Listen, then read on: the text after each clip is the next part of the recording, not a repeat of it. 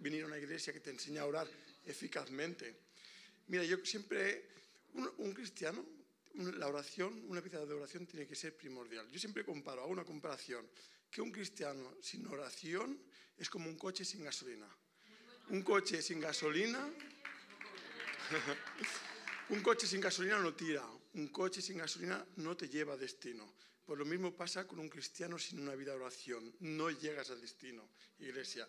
Mira, en Jeremías 33 dice, clama a mí y yo te responderé, y te enseñaré cosas grandes y ocultas que tú no conoces.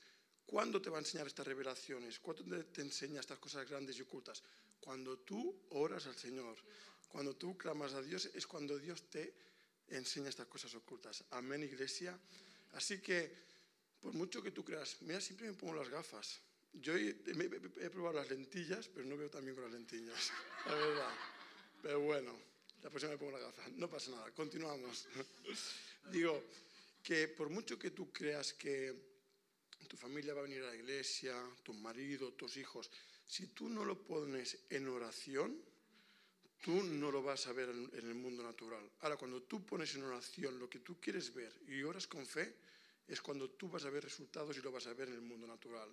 Fíjate bien, mira, Jesús era el Hijo de Dios. Jesús sabía que iba a hacer milagros. Jesús sabía que iba a resucitar muertos. Jesús sabía que iba a ser el Salvador del mundo.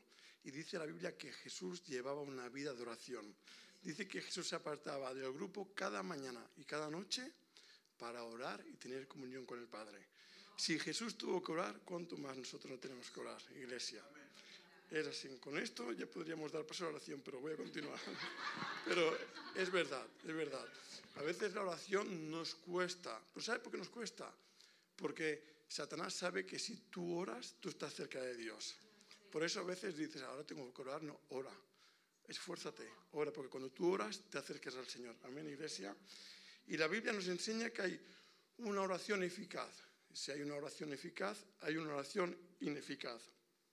Y qué bueno que es que en el mundo que vivimos, un mundo caído, un mundo de enfermedades, un mundo de opresiones, venir una iglesia que nos enseña a orar eficazmente. Es muy bueno. Esto es de valorar, porque en otras iglesias no te enseñan a orar.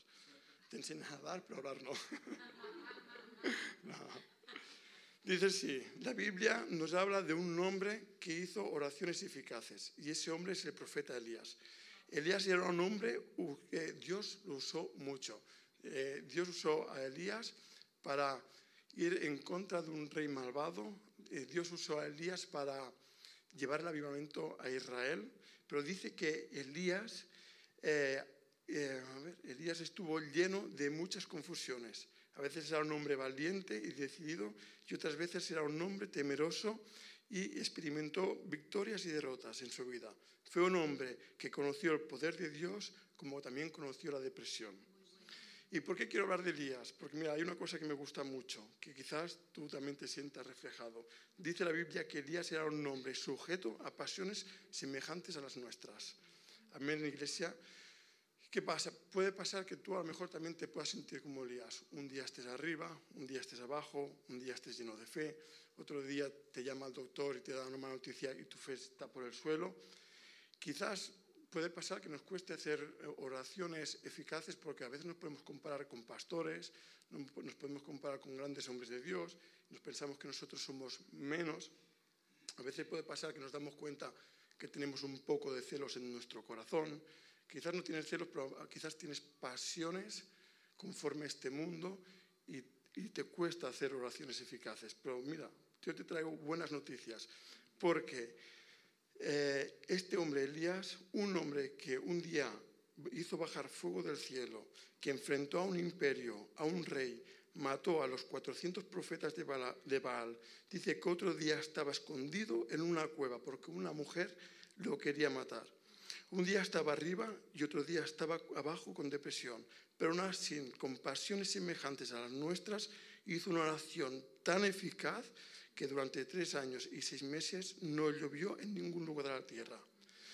Simplemente porque este hombre oró eficazmente. Yo te digo en esta noche, si Elías oró eficazmente, tú también puedes orar eficazmente. independientemente de lo que estés pasando en tu propia vida, independientemente de que estés pasando por un mal momento, independientemente de lo que estés pasando por tu casa. Si tú, Elías, pudo orar eficazmente siendo un hombre de subidas a bajadas, tú también puedes orar eficazmente. Amén, iglesia. Pero dice que la oración eficaz del justo puede mucho. O sea, que no hace falta ser perfecto para hacer oraciones eficaces. A veces, iglesia, nos pensamos que tenemos que ser gente perfecta para orar eficazmente. Si tienes, un buen corazón y un corazón rendido y, y, con fe, tu oración va a ser escuchada. Amén.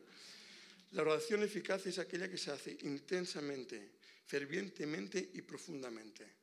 Tú no puedes orar y estar pensando en lo que vas a hacer mañana para comer a veces nos pasa, pero me ha pasado. Me estoy orando y pienso mañana en el trabajo y digo, esas oraciones no sirven. A veces pasa que estás orando y te estás pensando en lo que te vas a poner el domingo por la mañana en la iglesia. Pues no. La oración ferviente es aquella que nace del corazón, comprometido, creyendo que lo que sale de tu boca va a suceder. Amén, iglesia. Número dos, una oración tiene que estar llena de fe. Mira qué dice en Santiago. Una oración tiene que estar llena de fe. En Santiago dice, en 1.6, eh, pero pide con fe, no dudando nada, porque el que duda es semejante a la onda del mar que es arrastrada por los vientos. Es necesario que oremos con fe. Eso es primordial. Cuando tú oras tienes que creer por lo que tú estás orando. Amén. Yo me acuerdo que hace tiempo hablé con un chico y me dijo, yo antes creía en Dios, pero yo ahora mismo he perdido la fe. Déjame decirte, que eh, en la palabra dice que a todos se nos ha dado una medida de fe. Así que hoy nadie, no hay nadie en el mundo que no tenga una medida de fe. Y quizás tú me podrás decir, sí, pero yo perdí la fe, pues tengo una fe muy pequeña. Mira, Jesús dijo que si tienes fe como un grano de mostaza, que es la más pequeña de todas las semillas, eh, esta fe hará grandes milagros. De tal manera que tú hablarás al monte, tú hablarás a esta enfermedad, tú hablarás hasta a esta depresión y esta enfermedad, esta depresión y este monte se tendrán que mover si tú tienes fe. Independientemente de lo que tú estés pasando en tu vida. Así que cuando tú ores, reprende la duda. O si oras por avivamiento, ora con fe. Si oras por tu hijo, ora con fe. Si oras por tu familia, ora con fe. Porque una, fe, una oración eficaz es una oración que se ora con fe. Amén, iglesia. Hasta aquí mi consejo de hoy.